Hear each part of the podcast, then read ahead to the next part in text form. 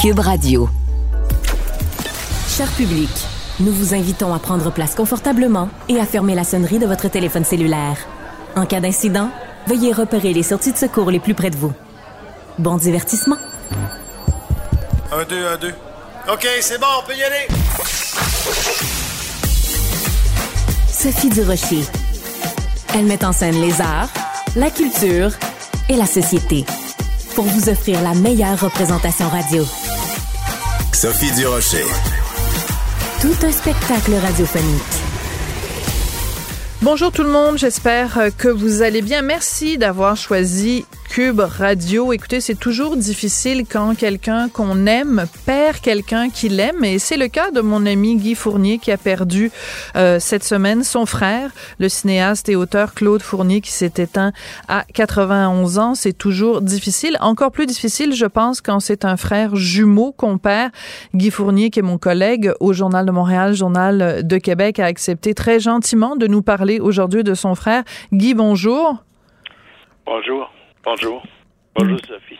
Guy, d'abord, euh, je veux euh, vous offrir euh, mes condoléances vraiment les plus sincères. Comme je le disais, vous perdez pas juste un frère, c'est un frère jumeau, donc c'est d'autant plus difficile, j'imagine. Votre frère avait réalisé il y a plusieurs années de ça le film Deux femmes en or. Est-ce qu'on peut dire que vous et Guy, vous étiez deux hommes en or? Ah. Euh, non, j'irai pas jusque-là.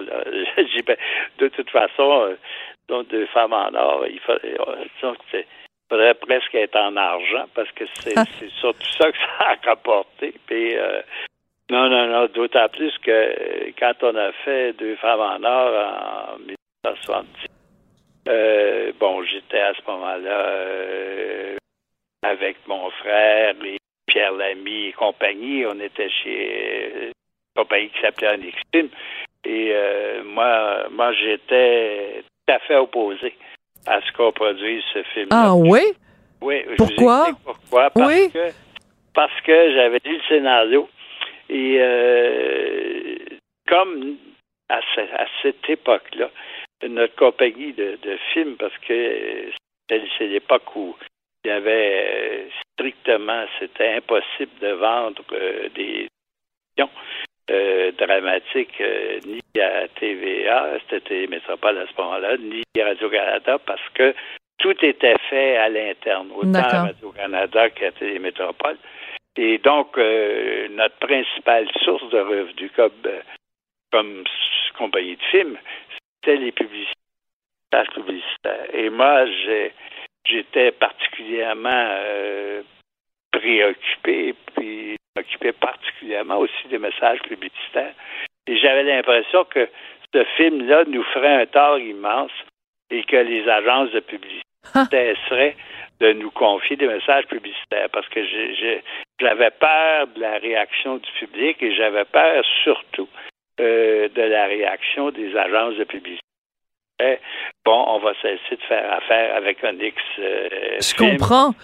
Mais parce qu'ils produisent des films euh, de fesses, de fesses, etc. Donc à partir de ça, on va on va euh, cesser de le faire. Et ça avait même été, euh, disons, j'avais un, un, certain différent avec mon frère et avec sa femme Marie-Josée Raymond parce que eux disaient, Marie-Josée et Raymond surtout disaient non non tu tu, tu, comprends mal le film. Nous, ce qu'on veut faire, c'est un film qui va montrer que c'est à peu près autour des femmes de choisir leur plaisir. Ben voilà. Et que c'est pas, c'est pas toujours, il n'y a pas juste les hommes qui ont le droit de faire ça. Donc, dans l'esprit de Claude et de Marie-Josée, c'était une espèce pas une espèce, mais c'était un film pour, pour parler de, de, la sexualité des femmes et de la liberté que les femmes devaient avoir euh, sur le plan sexuel. Mais moi, j'étais tellement convaincu que ça ferait, euh, ça nous causerait un tort immense que je me suis opposé au film, en fait, euh, qui s'est fait malgré moi, parce qu'évidemment, j'étais pas tout seul actionnaire, j'étais pas tout seul. Mais non, c'est sûr. Et, et c'est pas qu'on mettait beaucoup d'argent. Le film a coûté 70 000 dollars. Et là là. Mais il a rapporté 3 millions net. Hein? Euh, Ah, OK. Donc, Ah. euh, finalement, votre frère avait raison. Mais j'aime beaucoup que vous fassiez ce rappel, Guy, parce que ça parle à la fois de cette complicité que vous aviez avec Claude et en même temps, on peut être frère et on peut être frère jumeau et avoir euh, des, euh, des, des, des différents d'opinions. C'est tout à fait possible. Et en même temps, c'est un hommage aussi à cette espèce de, de liberté de pensée euh, de votre frère euh, Claude Fournier. Donc, on a parlé, bien sûr, de Deux hommes en or, mais euh, je veux aussi qu'on parle euh, de Bonheur d'occasion, qui est un autre film qu'il a réalisé. Je veux qu'on parle aussi des Tisserands du pouvoir, cette série qu'il a réalisée. On sent que c'était vraiment un amoureux de la culture québécoise. Claude était vraiment un- à la maniaque de cinéma, mais aussi euh, et, euh, je, je pense que je connais personne ou à peu près qui croyait et qui croyait autant à la culture du Québec Ah oui. que le cinéma du Québec puisse finir par se démarquer. Et, euh, et puis, vous savez, quand, euh, en avant qu'on fonde notre compagnie de films, mon frère était allé travailler euh, pour Time Life à New York chez Drew Associates et il avait quand même a fait des films en il a fait des films euh, en Inde, il a fait des films aux États-Unis, puis euh, en 1960, il a décidé de revenir à Montréal parce qu'il euh, stupide, euh, je ne vais pas passer ma vie à faire des films à travers le monde alors qu'on devrait en faire chez nous. Bien sûr. Et c'est là qu'on a fondé les films Claude Fournier, qui était la première compagnie de films indépendante avec Onyx Film et Omega. Il y avait trois petites compagnies de films à ce moment-là.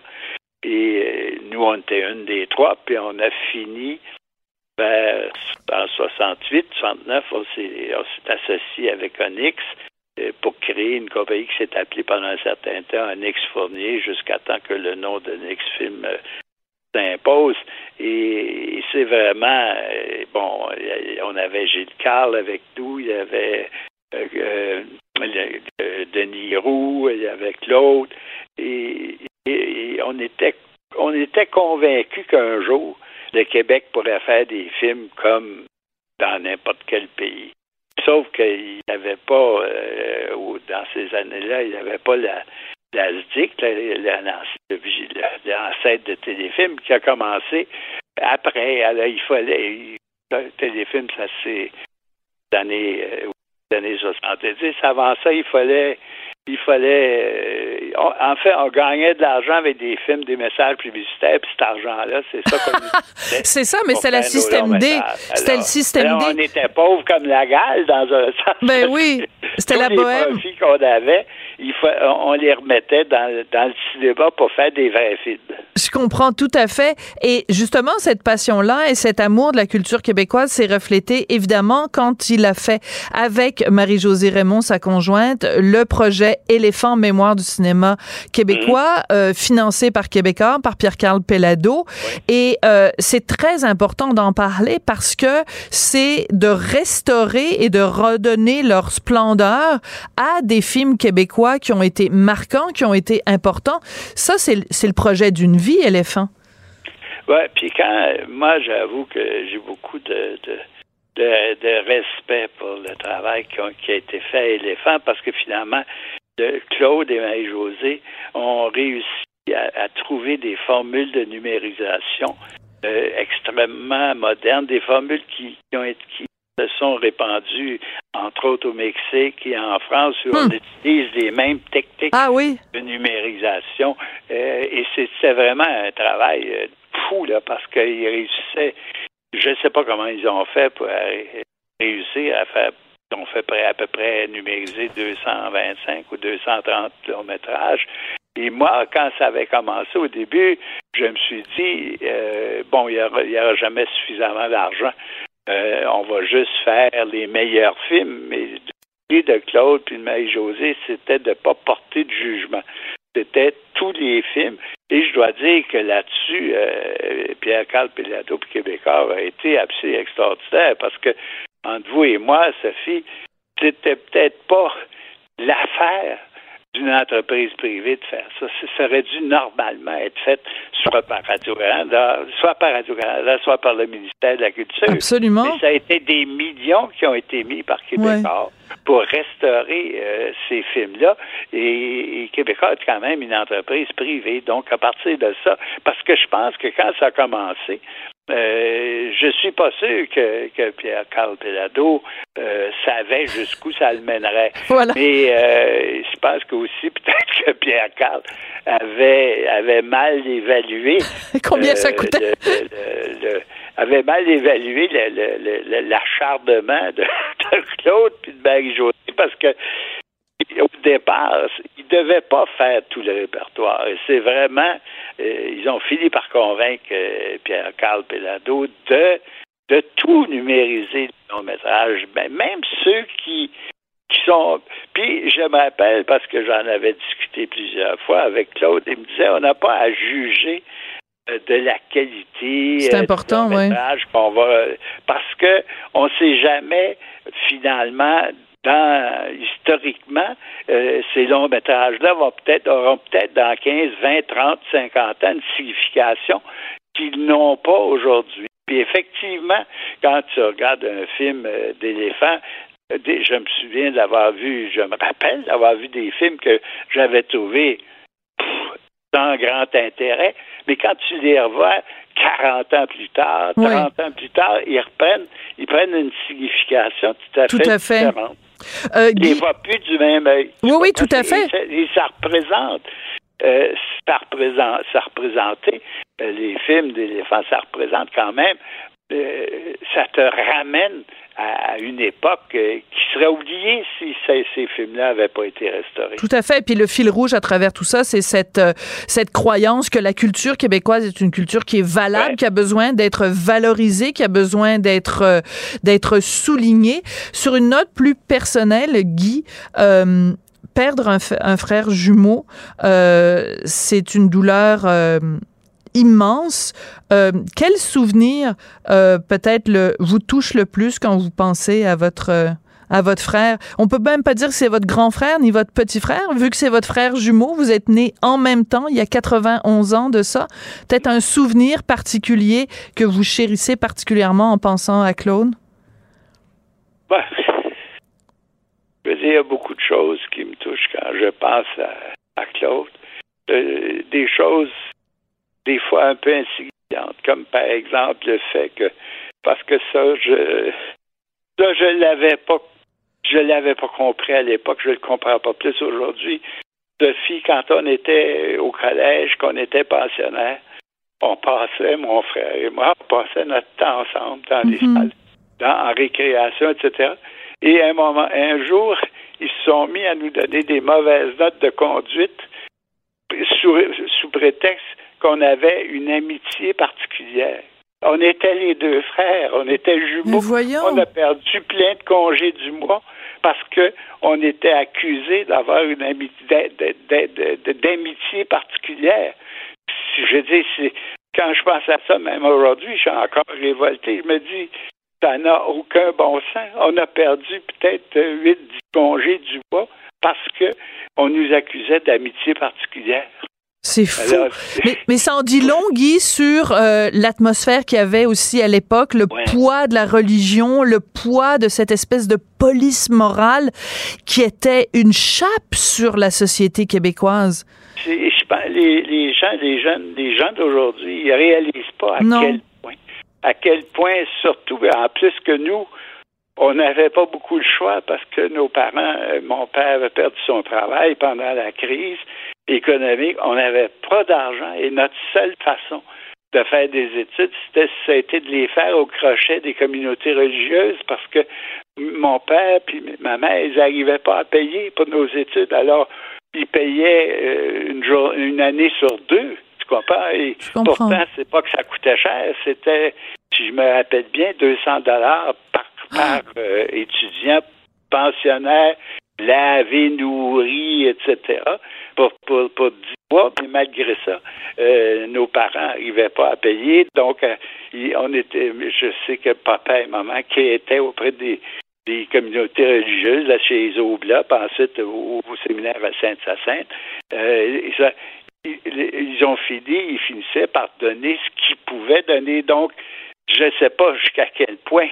Euh, disons que ça nous mettait dans une situation euh, un petit peu pénible parce que finalement, euh, on, on, savait très bien qu'on n'avait pas le choix d'accepter cette situation-là parce que sinon, on ne faisait pas d'études.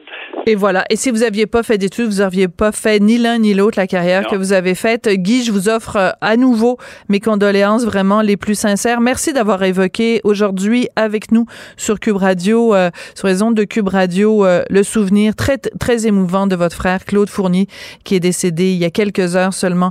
Merci beaucoup. Je vous embrasse, Guy. Merci, Sophie. Moi aussi. Au revoir.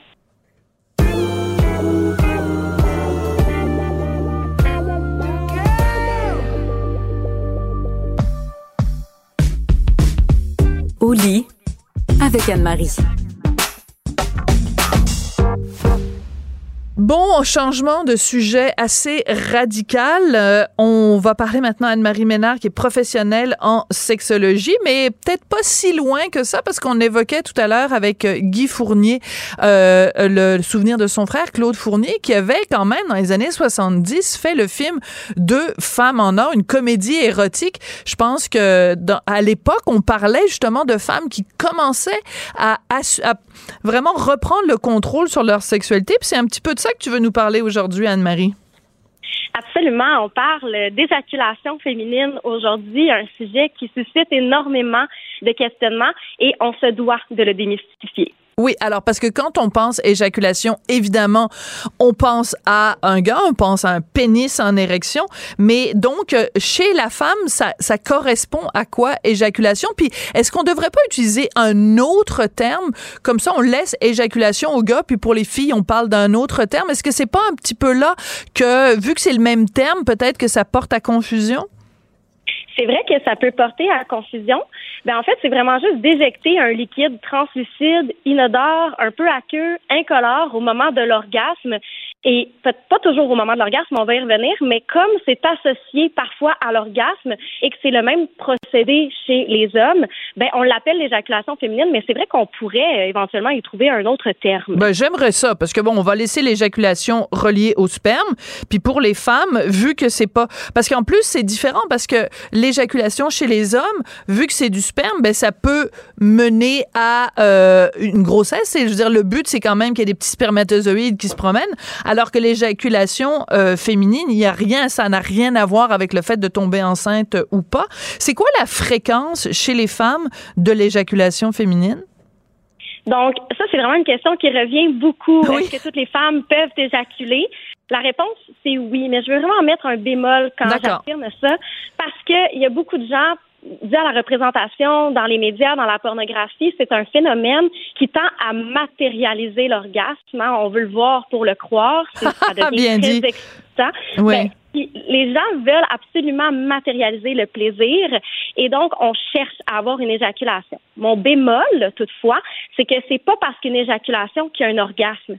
C'est pas parce qu'une éjaculation qu'il y a du plaisir. Et ça, c'est le plus gros mythe à démystifier autour de l'éjaculation féminine. Donc, oui, toutes les personnes ayant un vagin, toutes les femmes peuvent éjaculer, mais est-ce que ça les mène au plaisir? Hum, pas vraiment. Pas nécessairement. Euh, la différence entre une éjaculation féminine et euh, du pipi, de l'urine? Mhm. Ça aussi, c'est une autre excellente question qui revient toujours. Euh, bon, les scientifiques, pour ça que je le dis, là, par exemple, il y, a beaucoup de, il y a peu d'études, en fait, sur ah le sujet dans le monde scientifique. Pourquoi? Euh, tout simplement parce que c'est relatif au corps de la femme. Ah, c'est ça. Et on s'y intéresse peut-être un peu moins. Donc, il y a différentes études qui se sont penchées sur le sujet et elles vont se contredire à certains moments par rapport à sa provenance et à sa composition. Donc, je suis certaine que ce que je vous partage aujourd'hui, les futures recherches qui vont être réalisées, euh, vont peut-être, les informations vont tendre à changer ou à se spécifier. Donc, pour répondre à votre question, oui. Euh, on a d'abord étudié la composition de la lubrification vaginale et naturelle du vagin. D'accord. Ça, ça provient des glandes vestibulaires, des petites glandes qu'on retrouve de chaque côté d'entrée du vagin qui vont s'activer pour sécréter un liquide lors de la phase d'excitation. D'accord. Mais là, quand on regarde la composition de l'éjaculation en tant que telle, on se rend compte que c'est pas la même chose. Hmm. Donc, l'éjaculation viendrait pas, proviendrait pas de ces petites glandes-là, des, glandes vestibulaires. Ouais. Elle proviendrait de ce qu'on appelle la prostate féminine. Oh boy! OK, bon là, c'est pour ça que je vous adore, euh, Anne-Marie, puisque je vous avoue très honnêtement, j'avais jamais entendu parler de la prostate féminine. Oui, donc on aurait un vestige de la prostate masculine qui se traduirait en glandes qu'on retrouve autour de l'urètre s'appellent les glandes para- et périurétrales. OK. Et on a comme hypothèse que le liquide proviendrait de là. Mais... Et ce liquide-là, mhm. oui. Non, non, allez-y, allez-y. Ce liquide-là serait principalement composé d'urée, de créatine, ainsi que des composantes chimiques qu'on retrouve dans l'urine, mais ça ne serait pas de l'urine. D'accord. Mais euh, excusez-moi de poser la question comme ça, mais quand euh, une femme a une éjaculation, est-ce que euh, l'odeur peut est-ce que c'est à l'odeur on peut faire la différence entre de l'urine et une éjaculation féminine? On peut faire la différence au niveau de l'odeur. Il y a des gens qui vont dire ah ça sent un peu l'urine. Évidemment, il y a des traces. On peut pas se le cacher. Ce n'est pas de l'urine, mais il y a des traces, des composants qu'on retrouve dans l'urine qui sont présents. Mais quand on étudie vraiment la composition, on se rend compte a des antigènes prostatiques spécifiques qui proviendraient justement de la prostate féminine dont il est question depuis tantôt. Oui. Donc, c'est pas de l'urine, je vous rassure, mais oui, il peut y avoir des odeurs. Puis, on, va se le dire, là, il y a des fluides, il y a des choses qui sont qui sont échangées. je veux dire, ah, une vulve, ça sent la vulve, on va se le dire. Ah oui, et ça et ça sent pas la framboise malgré euh, ce que veulent euh, nous vendre euh, certaines compagnies qui ont des parfums pour cette partie-là du, du corps humain. Là, c'est voilà, c'est ça. Le est-ce que c'est la même chose? Quand on parle d'une femme fontaine là c'est sûrement un terme que vous vous détestez Anne-Marie mais est-ce que le l'image de la femme fontaine c'est à ça qu'on fait référence ou c'est à autre chose? C'est exactement à ça qu'on fait référence puis effectivement j'aime pas trop ça dire ça parce Pourquoi? ben, parce que c'est tellement mal représenté dans les médias comme la pornographie on voit des jets d'eau qui sont expulsés de, du vagin euh, dans ces scènes-là. Euh, je veux dire, le, mur en face, est, je veux dire, on, c'est toute la pièce au complet qui y passe. on dirait que les pompiers sont passés. Et euh, c'est pas comme ça. Oui, des fois, les papiers sont passés. Dans les films porno, il y a souvent des pompiers. En tout cas, on m'a raconté. Moi, je sais pas, je connais pas ça, les films porno. non, non, c'est ça. mais en fait, c'est ça. Je pense qu'il faut, il faut que les gens se mettent la pression. Puis là, ils se disent, ben là, moi, j'ai pas des jets incroyables, j'ai pas de. Mon éjaculation. Euh, c'est vraiment là qu'il faut faire attention parce que, de un, la quantité qui va être expulsée va être vraiment différente pour tout le monde. D'accord. En même temps, la sensation aussi, il y a beaucoup, beaucoup de femmes qui vont avoir une éjaculation sans même avoir de plaisir. Donc ça, je pense que c'est vraiment ce qu'il faut retenir parce qu'il y a des gens Tout à fait. Comment, je fais, comment je fais, comment je fais? Ben, et ça sert à rien. Là. Il faut, premièrement, il faut pas se mettre de pression. Deuxièmement, tu as déjà des orgasmes et du plaisir, mais oui, qu'est-ce que tu as besoin d'avoir Ben non, c'est sûr. Mais c'est encore une fois Anne-Marie quelque chose dont, une chose dont on a parlé euh, souvent vous et moi, c'est que justement la pression de la porno ou de ou d'une certaine idéalisation même euh, même au cinéma, même si dans le cinéma il n'y a pas nécessairement de d'image de, femme fontaine, mais il reste que de façon générale dans la représentation médiatique des relations sexuelles, il y a une espèce de d'exagération ou de de mystification qui fait en sorte que des fois, quand les gens font la position du missionnaire le samedi soir, ils trouvent que leur vie sexuelle est plate, mais plate comparée à quoi et surtout comparée à qui? Donc, euh, je veux dire, moi, je suis tout à fait d'accord avec vous. Si vous avez des orgasmes puis qu'il y a rien qui sort, euh, tant mieux. Je veux dire, c'est pas, c'est pas, c'est pas euh, la femme fontaine à tout prix, là. Exactement. Puis comme j'ai mentionné plus tôt, c'est parce que les gens veulent matérialiser l'orgasme. Voilà. Ça, ça matérialise le plaisir, mais si vous voulez savoir si votre partenaire a du plaisir, demandez-lui. Pas besoin d'un jet, là. Quelle excellente conclusion. Si vous voulez savoir si votre partenaire a du plaisir, demandez-lui. C'est tellement plus simple. Euh, merci beaucoup, Anne-Marie. Toujours très instructif, puis j'adore la façon dont vous nous décortiquez tout ça. Donc, euh, j'ai aujourd'hui appris deux choses. Premièrement, prostate féminine et deuxièmement, glande vestibulaire. Je trouve ça absolument charmant. On a l'impression que c'est une petite chanson ou un poème. Les glandes vestibulaires. Voilà, c'est génial. Merci beaucoup, Anne-Marie Ménard, professionnelle en sexologie. C'est toujours euh, un plaisir de vous retrouver tous les vendredis. Merci, Anne-Marie. C'est un plaisir. Bon week-end. Merci. Sophie Durocher. Passionnée, cultivée, rigoureuse. Elle n'est jamais à court d'arguments. Pour savoir et comprendre, Sophie Durocher. La rencontre Nantel du Rocher. Non, non, non, c'est pas une joke. Sophie Durocher. Duduche, elle va se défendre. Guy Nantel. Ben, c'est exactement ça qu'il faut faire. Un duo déstabilisant qui confronte les idées. C'est à s'arracher les cheveux sur la tête. La rencontre Nantel du Rocher. Ça va être quelque chose.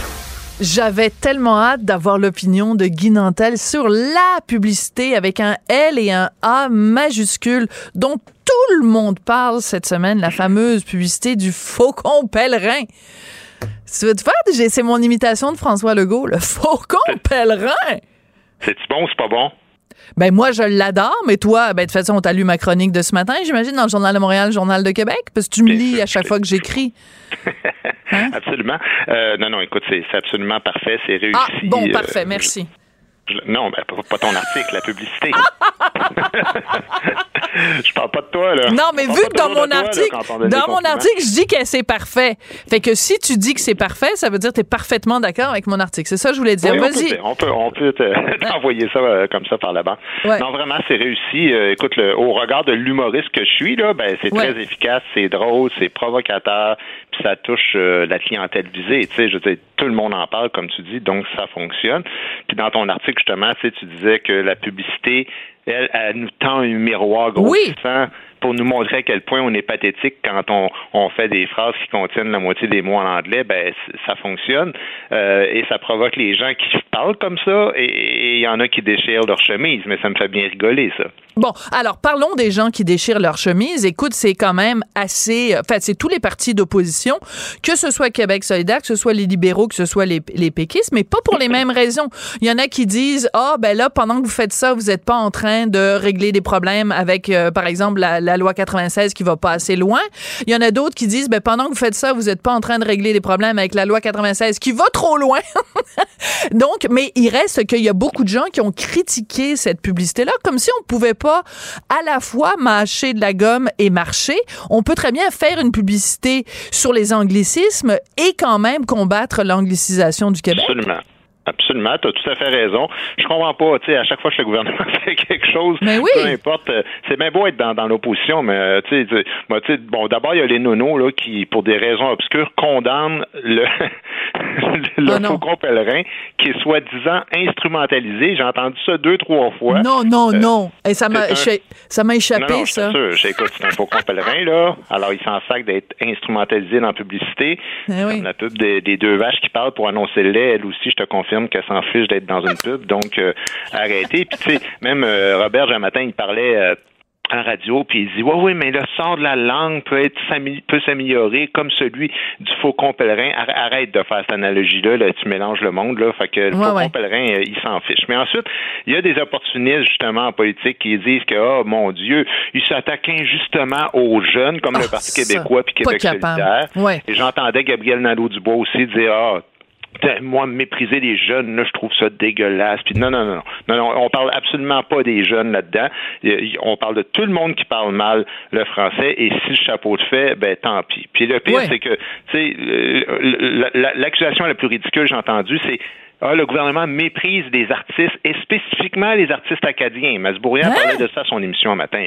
Écoute, pouce mais pouce égal. Là. Je veux dire, à un moment donné, c'est comme si on fait une publicité euh, d'accident de, de, alcool au volant, puis que bon, la, personne se ramasse à l'hôpital, puis elle regrette son geste. C'est comme si la personne disait ah ben vous, vous, vous jugez les gens à l'hôpital. Non, non, non, c'est pas ça qu'on dit. On dit c'est mieux de pas être à l'hôpital que d'être à l'hôpital, puis fais attention. Puis dans ce cas-là, c'est mieux de parler français comme du monde que de le parler tout croche. C'est ça le message. Puis après, ah y a des artistes acadiens ou québécois qui chantent franglais, et qu'eux autres se sentent concernés, ben, tirez pas sur le messager. Questionnez-vous sur votre réelle démarche à promouvoir ou non la langue française dans, dans votre œuvre. Tout à fait. Puis l'argument que tu apportes à propos des jeunes, je trouve est tout à fait pertinent parce que c'est pas vrai qu'au Québec, il n'y a que les jeunes qui parlent comme ça.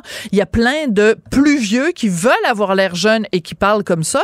Et euh, tu as juste à ouvrir une radio privée au Québec et euh, c'est rempli de d'animateurs et d'animatrices qui utilisent un mot en anglais euh, à tous les à tous les deux mots quand c'est pas carrément le de leur émission qui est, en anglais. Fait qu'il faut, faut, faut arrêter là. Par contre, euh, une chose que je trouve que les gens ont beaucoup oublié, c'est et toi tu vas te souvenir de cette époque-là parce qu'on a à peu près le même le même âge toi et moi. Te rappelles-tu l'époque où au Québec on parlait euh, du dash, on parlait des wipers, on parlait euh, du hood, on parlait de tu sais tout des, des plein de mots, de vocabulaire de la vie quotidienne étaient tous en anglais.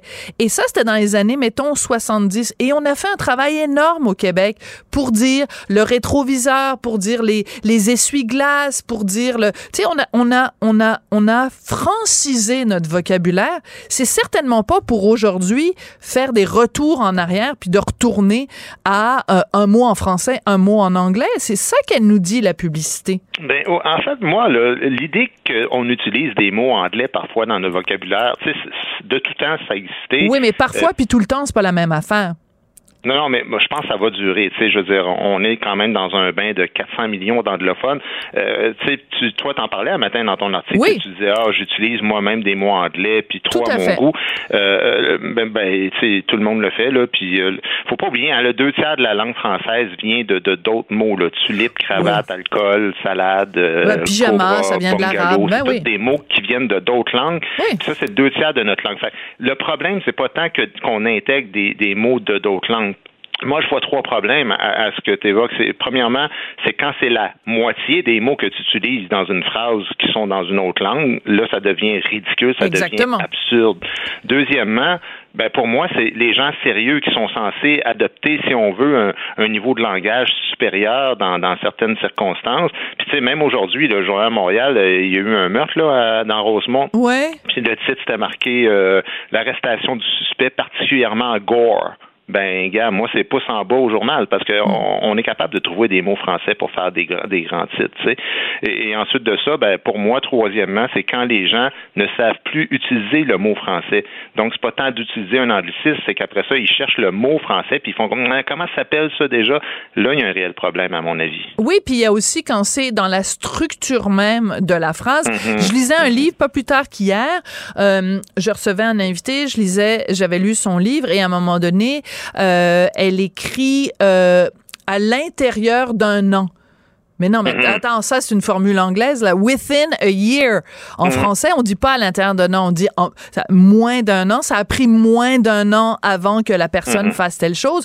Mais c'est ça aussi, à force d'être constamment en train de regarder Netflix, à force d'écouter des chansons en anglais, à force de, et il y a un danger qu'on perde notre notre français et la, façon plus pernicieuse de, de, de perdre le français, c'est pas en utilisant des mots anglais, c'est quand notre structure de phrase, tu sais, quand on dit la fille que je sors avec au lieu de dire la mm-hmm. fille avec qui mm-hmm. je sors, ben ça, c'est une structure anglaise. The girl I'm going out with.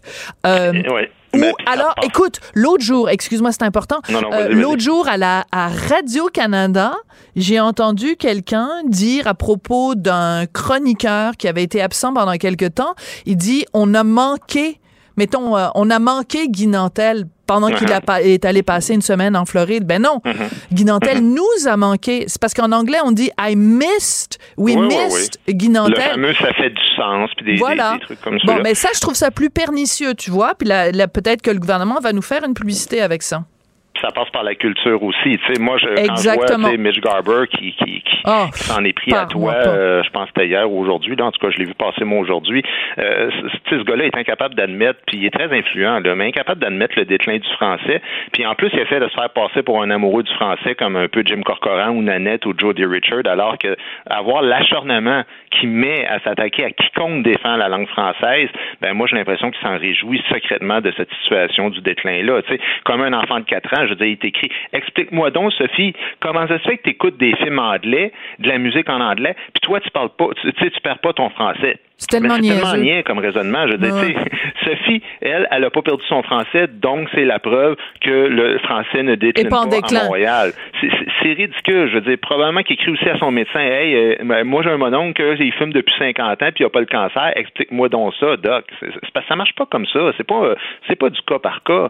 Je veux dire, on n'a jamais entendu une seule personne au Québec dire qu'il faut pas parler une deuxième langue ou s'intéresser à une autre culture. C'est pas ça qu'on essaie de dire. Non, c'est pas ça qu'on essaie de dire. Puis c'est encore une fois quelqu'un qui a pas compris la différence entre le bilinguisme officiel et le bilinguisme personnel. Puis Mitch Garber, il le sait pas là, mais hablo espagnol, parlo italiano, watashiwa nihongo. Donc je parle français, anglais, espagnol, italien et un tout petit peu sukoshi de japonais. C'est pas ça qui veut dire que je vais parler, que je vais perdre mon français parce que je parle d'autres langues. Il est vraiment là le quotient intellectuel d'un géranium là. Oui, ben en fait, euh, c'est un gars qui, qui nous confirme que même si tu résonnes comme une canette de Molson Canadian vide, euh, tu peux être millionnaire pareil, parce que des fois, il dit des absurdités sur les réseaux sociaux. Tu sais, je veux dire, c'est rendu là sur les plateformes numériques, maintenant, il y a 8% de la musique en ligne au Québec, là. Mais non, c'est ça. 8 ben, je Nous autres, on a connu des années où c'était plus de 50% des disques qui se vendaient qui étaient québécois. Puis là, à un moment donné, si on peut même pas évoquer ça puis dire il faut trouver des solutions par rapport à ces problématiques-là sans passer à la limite pour raciste ou à tout le moins par xénophobe, puis fermé sur sa propre langue puis culture, ça devient complètement ridicule. Puis ça, c'est à cause des algorithmes qui tendent à toujours nous référer vers des produits américains parce qu'ils savent que ça convient à plus de monde. Et c'est ça que Garber et bien d'autres personnes ne semblent pas comprendre, puis c'est bien malheureux. Absolument. Merci beaucoup, Guy. Merci à toi. À la semaine prochaine. Semaine prochaine. Qu'elle soit en avant ou en arrière-scène, Sophie Durocher reste toujours Sophie Durocher. C'est, euh, on peut dire, l'homme de l'heure dans le milieu de l'humour, Philippe Audrey, la rue Saint-Jacques, parce que deux choses. D'abord, il est nommé dans la catégorie podcast sans script humoristique de l'année au Gala des Oliviers qui va avoir lieu dimanche. Et puis parce qu'il est en train de présenter son deuxième spectacle solo Enfant du siècle que j'ai vu et que j'ai beaucoup aimé. Philippe Audrey, la rue Saint-Jacques, bonjour. Bonjour, Madame Durocher, ça va bien? Ah, appelez-moi pas Madame, Philippe Audrey. OK. Même si j'ai l'âge d'être votre mère. non, non, mais vous pouvez aussi me tutoyer, mais euh, merci pour la présentation. Ben, mais euh, d'accord, j'ai voulu être poli, en fait, en toute honnêteté. Oui, Ma mère m'a éduqué comme ça. mais votre mère vous a très bien éduqué. D'ailleurs, votre mère, vous en parlez dans votre spectacle Historienne de l'art, grande intellectuelle qui emmène son enfant de 5 ans visiter les, les cathédrales d'Europe. Euh, C'est assez rigolo, votre spectacle, parce que vous êtes, c'est rempli de références culturelles quand même assez pointu. Vous parlez de Victor Hugo, vous parlez d'Alfred de Musset, et vous êtes la seule personne au Québec qui est capable de me faire rire en faisant une blague sur la chicane euh, vraiment épique entre Jean-Paul Sartre et Albert Camus. Vous aviez pas peur en faisant ce spectacle-là de perdre une partie de votre public? Euh, ah, mais c'est une bonne question. Euh, en toute honnêteté, non, parce que, en fait, je me disais que, premièrement, c'est tellement truffé de références qui vont euh, de la culture très, très populaire ou, comme vous dites, très, très pointue, parce qu'il faut le savoir que Sartre et Camus... En fait, Sartre détestait Camus, c'est ça, la, moi... C'est ça, et pas l'inverse. Oui. c'est pas exactement. Je pense que Camus était plutôt indifférent, voire... Euh, ou en tout cas, il masquait une indifférence. Euh, mais bref, j'ai oui, non, j'ai, je me disais qu'en fait, c'est, ça mettrait une couleur qui enrichirait et puis que tout le monde y trouverait son compte finalement. Oui, parce que. Euh, vous... Et en fait, ouais, c'est ça. Je pense que vous confirmez que je me suis pas trop trompé à sur ce chapitre-là, en tout cas. Oui, parce que euh, on peut connaître, par exemple, la chicane entre Sartre et Camus, ou on peut connaître aussi leur GMP, donc Jean-Marc Parent qui nous demandait de flasher nos lumières, mais on peut aussi connaître les deux. Mais est-ce que vous trouvez pas ça euh, déprimant des fois? Moi, quand je suis sortie de votre spectacle, je me suis dit, bon, c'est le Mathieu Bock côté de l'humour, quelqu'un qui est extrêmement euh, érudit, qui est qui est très euh, qui a beaucoup de connaissances littéraires, beaucoup de connaissances livresques. Est-ce que des fois vous êtes découragé euh, des Québécois, puis je veux pas généraliser, mais est-ce que des fois vous trouvez que les Québécois pourraient lire plus de livres ou avoir un, un vocabulaire peut-être plus châtié puisque vous-même vous aimez tellement les beaux mots? ben en fait non, je j'avoue que Euh, non, en toute honnêteté, je trouve qu'on est assez chanceux de, vivre dans une société comme le Québec où on est capable de dialoguer justement, puis que on est, on est dans une société où les niveaux de langue sont tellement variés et on, réussit quand même à se comprendre. Il y a quand même quelque chose de, riche puis de, je trouve, euh, émouvant là-dedans. Et puis, euh, ben, l'éducation au Québec est quand même, tu sais, je veux dire, on a des grands intellectuels qui rayonnent euh, partout. vous parlez de Mathieu Bocoté, je veux dire, c'est quand même, il faut le faire, c'est quand même tailler une place dans des débats euh, sociétaux français. Euh, en tant que Québécois, je veux dire, la France, des fois, vous le savez comme moi, des fois, peut regarder le Québec d'un peu haut, donc qu'un intellectuel soit, je veux dire, on a des intellectuels qui, mais je parle pas, il n'y a pas juste Mathieu Bocoté, c'est peut-être lui en ce moment qui rayonne le plus loin et le plus fort, mais on en a partout, donc non, je trouve qu'au contraire, on vit dans une société qui est extrêmement riche et qu'il faut euh, saluer cette richesse-là, en fait. Mais je serais, je serais, curieuse de savoir, par exemple, ce que vous pensez de la fameuse publicité du gouvernement dont tout le monde parle cette semaine sur les anglicismes. Je pense pas que vous, très souvent, quand vous parlez dans la vie de tous les jours, vous dites à propos de quelque chose, je vais le watcher ou euh, ce gars-là, il est sketch. Euh, vous êtes, à ce titre-là, un, un, un Québécois de moins de 30 ans ou de moins de 35 ans qui parlent pas comme tout le monde. Est-ce que des fois, euh, vous avez été, euh, vous êtes senti un peu à part, justement, puis ça vous tentait des fois de dire, euh, bon, viens, on va aller chiller, on, va aller chiller dans mon hood, juste pour vous intégrer un petit peu. Pour... non, ben, en fait, ce qui est, ce qui est cela dit, pour, pour répondre à la, question par rapport à la publicité, je l'ai je l'ai trouvé assez habile, quoique bien écrite, quoique je, je trouvais que euh, d'une certaine façon, j'étais assez d'accord avec euh, les remontrances de l'opposition qui disaient que c'est peut-être un peu mettre le fardeau du déclin de la langue sur les jeunes. Je suis pas convaincu qu'ils sont les seuls responsables et qu'ils sont les seuls fautifs. Euh, ben ça c'est ça c'est mon opinion très personnelle. Mais par ailleurs, c'est vrai que euh, le français, pour moi, sa préservation, sa richesse, son emploi, c'est quelque chose qui me tient à cœur. J'ai été élevé dans une dans un foyer qui, qui chérissait le français et donc euh, son emploi correct et j'oserais dire même euh, disons son ben son approfondissement euh, de sa de ma connaissance de la langue, je trouve que c'est c'était quelque chose qui c'est quelque chose qui me tient à cœur. Après ça, j'ai jamais senti le besoin sincèrement et, et, et vraiment très sincèrement de, de comment dire d'employer des anglicismes. Comme tout le monde, des fois, je trouve que mes phrases, je peux en utiliser, mais c'est-à-dire que là où je trouve que le français est, beaucoup plus en danger, c'est dans la construction des phrases plus que dans l'emploi d'un mot. c'est ce que je disais à Guy Nantel tout à l'heure. Oui, oui, je suis entièrement d'accord avec vous là-dessus. Oui.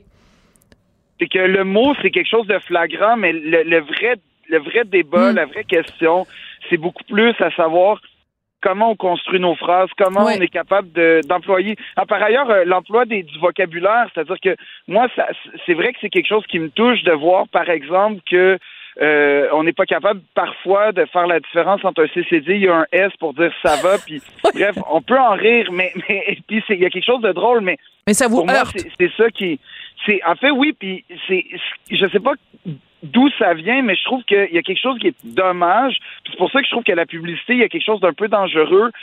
C'est que faut pas que l'usage du français devienne une, une espèce de d'action de bonne conscience.